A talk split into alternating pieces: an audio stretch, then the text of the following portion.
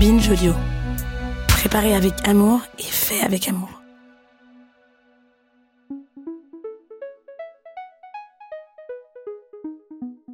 Bonjour à toutes et à tous et bienvenue dans Après la pluie au travail.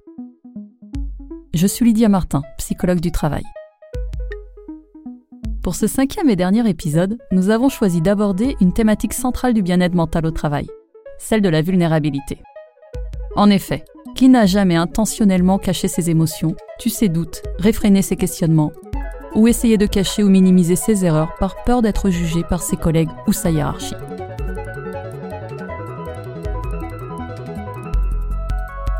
Être vulnérable, c'est accepter ses difficultés, oser demander de l'aide ou admettre que l'on a commis une erreur. C'est aussi parler de ses fragilités liées à sa vie personnelle qui impactent la vie pro, une maladie, une souffrance psychologique ou encore la monoparentalité. La vulnérabilité est malheureusement encore souvent considérée comme une faiblesse dans le monde du travail. En 2023, seulement un salarié sur dix parle très facilement de comment il se sent à son manager ou RH, d'après le baromètre Alan et Harris Interactive. Pourtant, accepter ses vulnérabilités et les partager permet d'être en phase avec notre vécu, nos émotions.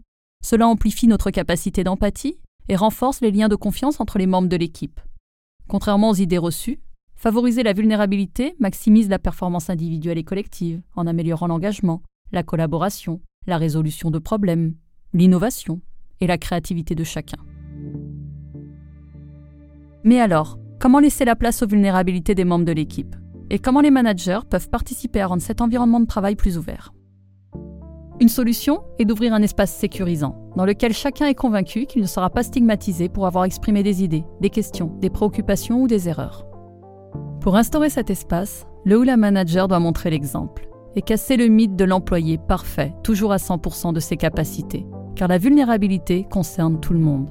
Elle fait partie de notre humanité. Je vous propose d'écouter deux témoignages pour comprendre en quoi partager ses vulnérabilités est une force au travail.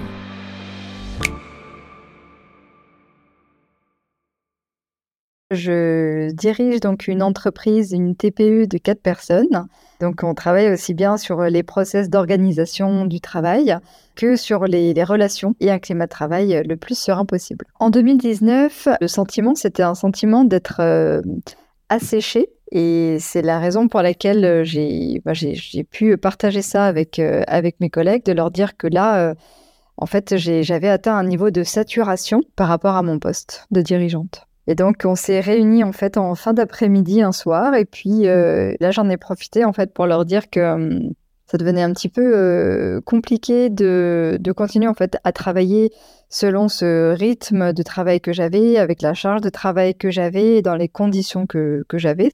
Tout s'est très bien passé. Enfin, l'équipe a parfaitement compris ce que j'avais euh, à partager. Je dirais que cette réunion euh, a vraiment permis à l'équipe aussi de, s'ouvrir davantage et je pense que ça nous a beaucoup rapprochés. D'exprimer aussi des choses aux personnes, ça, ça leur permet de. Enfin, pour moi, c'est de leur faire le cadeau aussi de pouvoir réagir et de pouvoir se positionner par rapport à ce qui se passe. Et ça a permis vraiment ouais, qu'on puisse créer une relation peut-être encore plus authentique et avec encore plus de confiance, de se dire que hum, quoi qu'il arrive, on va se dire les choses et on ne se laissera pas tomber.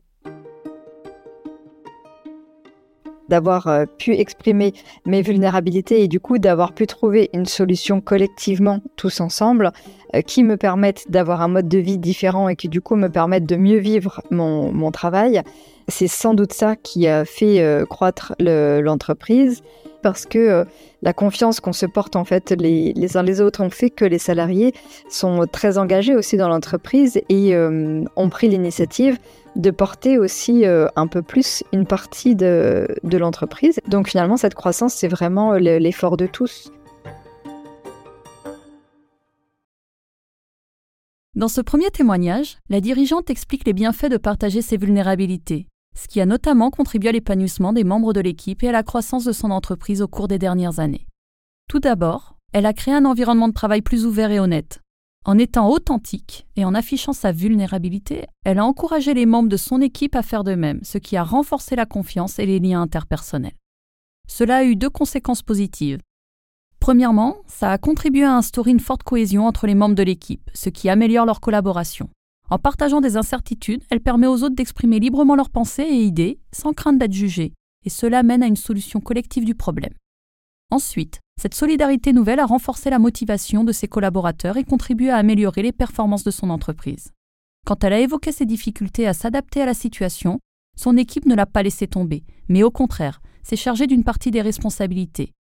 Ainsi, en se sentant plus impliqué dans les décisions, chacun s'est engagé plus profondément dans le succès collectif de l'entreprise. Les réussites et les échecs étant partagés, cela crée un environnement de travail plus sain. Ainsi, je conseille aux managers de laisser s'exprimer la vulnérabilité et d'en faire une force pour affronter tous ensemble les difficultés du monde du travail.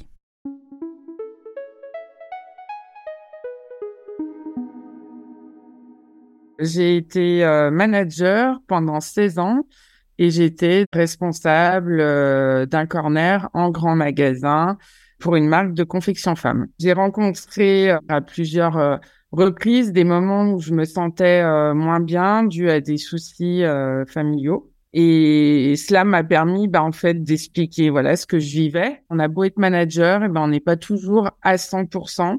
Et je pense qu'aujourd'hui, voilà, être un petit peu humble et avoir de l'humilité, ça permet ben, justement de renforcer le lien. C'est pas du tout une faiblesse. Pour moi, c'est en faire une force. Dans mon équipe, j'avais une vendeuse qui avait des soucis de famille et qui avait un état euh, psychologique très très inconstant. Avec cette personne, j'ai créé euh, vraiment du lien par l'écoute, justement bah, par la confiance hein, qui s'établit au fur et à mesure des semaines de travail, et puis le fait où ben justement j'ai eu ce petit souci là, donc euh, ça a permis de renforcer les liens, ça m'a permis de la monter en compétence parce que cette personne elle avait beau avoir ses petits soucis personnels, ça n'empêche pas qu'elle avait des capacités. Donc euh, je lui ai donné des responsabilités, enfin je l'ai formée sur certaines choses. Après je lui ai délégué certaines missions comme par exemple tout ce qui était l'organisation au niveau des inventaires, puisqu'elle était beaucoup plus forte que moi question informatique. Le résultat est que cette personne qui au départ faisait ce travail de façon alimentaire, je, je pense que finalement, elle a su trouver un bon équilibre entre euh, le travail, la vie perso, et ça sera un échange. Quand tu auras besoin, je serai là et vice versa. Quand on en arrive là, c'est le top.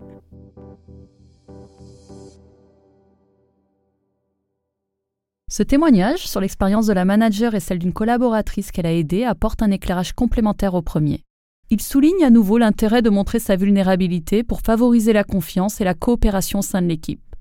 En revanche, il révèle également trois nouvelles notions qui méritent d'être étudiées. Premièrement, le lien entre vulnérabilité et humilité me semble très intéressant à souligner. L'humilité et la vulnérabilité impliquent tous deux une ouverture à l'imperfection et aux erreurs, ce qui favorise une communication ouverte et honnête et encourage la collaboration. Mais l'humilité présente un avantage supplémentaire. Elle permet de reconnaître chez les autres des talents et des qualités que l'on ne possède pas. En tant que manager, c'est primordial de reconnaître le potentiel, le valoriser et accompagner la montée en compétence des membres de l'équipe pour améliorer les résultats collectifs. Dans notre situation, la manager a reconnu que sa collaboratrice était plus à même de gérer le stock grâce à ses compétences informatiques. Cela nous amène à la deuxième notion, déléguer pour faire face aux défis du travail. En attribuant des tâches à d'autres membres de l'équipe, la manager gagne du temps pour se concentrer sur les tâches où sa valeur ajoutée est plus grande, ce qui contribue à améliorer l'efficacité et la productivité globale de l'équipe.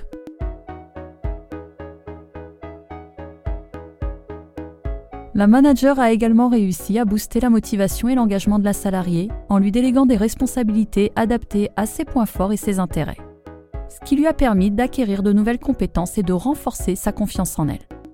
Ça a donné du sens à son travail et lui a procuré un sentiment de réussite bienvenue dans des circonstances personnelles difficiles. Déléguer s'est donc avéré une stratégie gagnante. La manager a bénéficié d'une meilleure efficacité de l'équipe, tandis que la salariée a pu se développer professionnellement et personnellement. Enfin, ce témoignage montre que le travail peut être une ressource extraordinaire pour faire face et surmonter des moments de vulnérabilité. La salariée a retrouvé du sens dans sa vie grâce au travail. Ces nouvelles missions lui ont offert une raison de persévérer et l'ont aidé à faire face à des difficultés personnelles.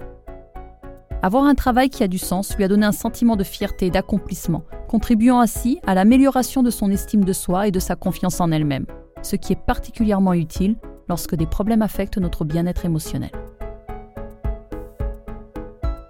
Enfin, son travail lui a offert un sentiment d'appartenance et de connexion aux autres dans une situation de souffrance qui amène parfois à se sentir isolé et seul. Cette réaction en chaîne a été rendue possible par la manager, qui s'est montrée vulnérable en premier lieu.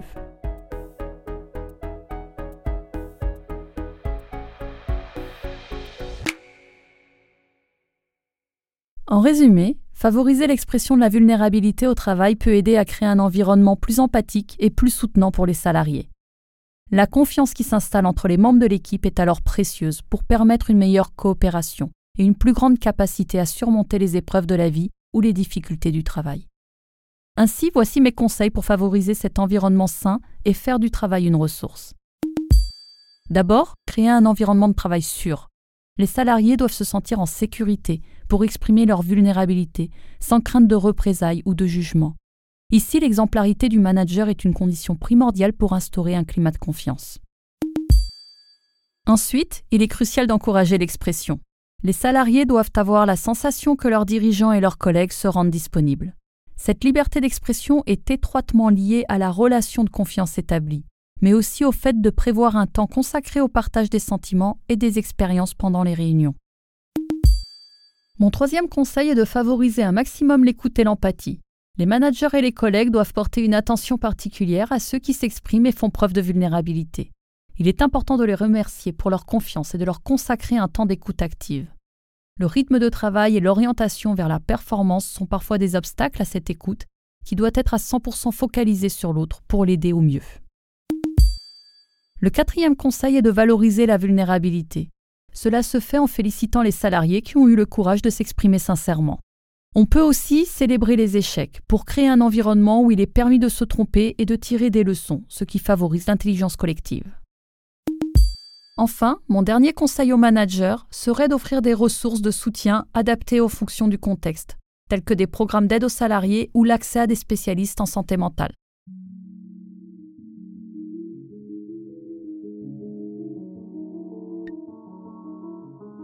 J'encourage les managers ainsi que les salariés à partager leur propre histoire en montrant qu'il est possible d'être vulnérable tout en réussissant professionnellement. À cette condition peut-être changerons-nous de regard sur la vulnérabilité qui est en vérité une vraie force.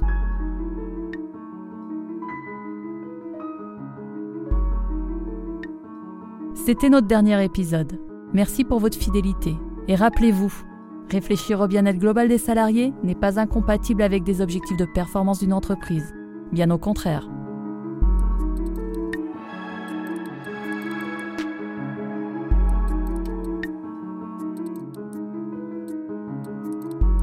Cet épisode a été produit en partenariat avec Alan, qui propose une solution intégrée au service de la santé physique et mentale pour les équipes d'entreprise de toute taille et les indépendants. Il a été préparé par Inès Guiza Hélène Blonze et Lydia Martin, psychologues du travail chez Alan, qui accompagnent les entreprises dans la prévention des risques professionnels et nous livrent ici ses conseils.